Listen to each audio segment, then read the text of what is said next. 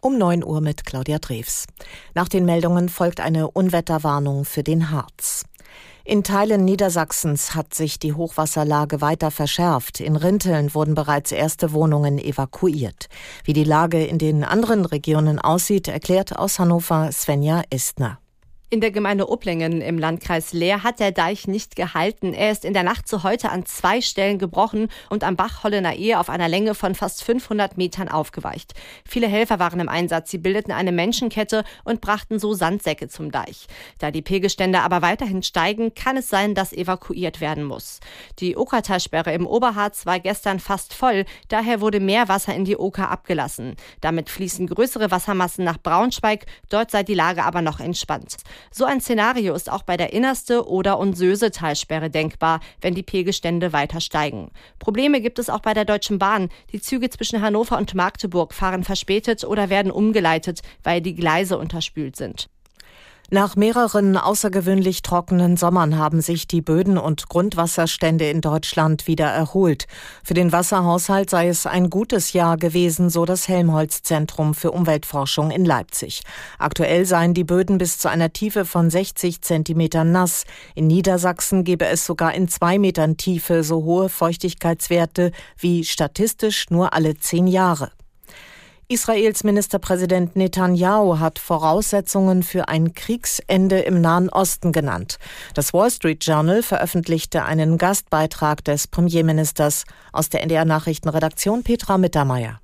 Netanyahu äußert sich ganz klar, ohne Zerschlagung der islamistischen Hamas und einer vollständigen Entmilitarisierung des Gazastreifens kein Frieden.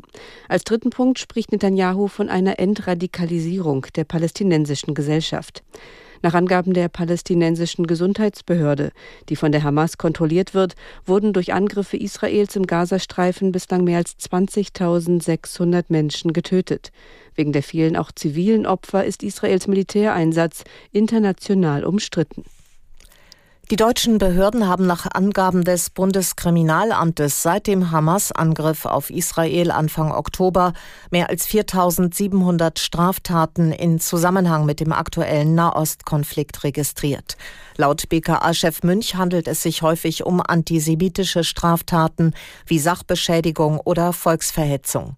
In der neuen Zürcher Zeitung sprach Münch von einer neuen Dimension. Er betonte, dass Antisemitismus sowohl im linken als auch im rechten Spektrum zugenommen habe, aber auch aus dem Ausland importiert sei.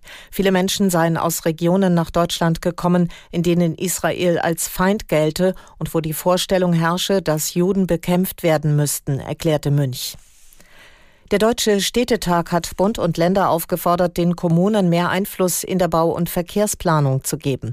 Die Städte brauchten grundsätzlich ein Vorkaufsrecht für alle Grundstücke im Stadtgebiet, sagte Hauptgeschäftsführer Dedi den Zeitungen der Funke Mediengruppe. Für Verkehrswende, Wärmewende und Klimaanpassung würden Flächen benötigt. Die Kommunen könnten es sich nicht leisten, dass Grundstücke jahrelang brach lägen, so Dedi.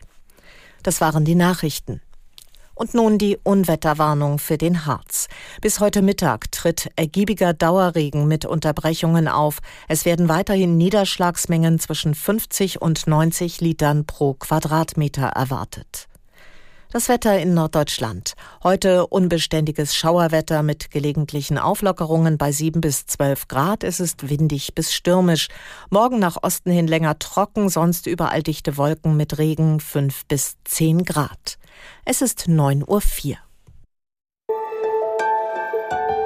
NDR Info Hintergrund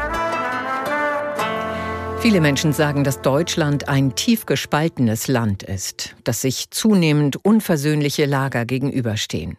Aber stimmt das wirklich? Das wollte der Berliner Soziologieprofessor Steffen Mau wissen.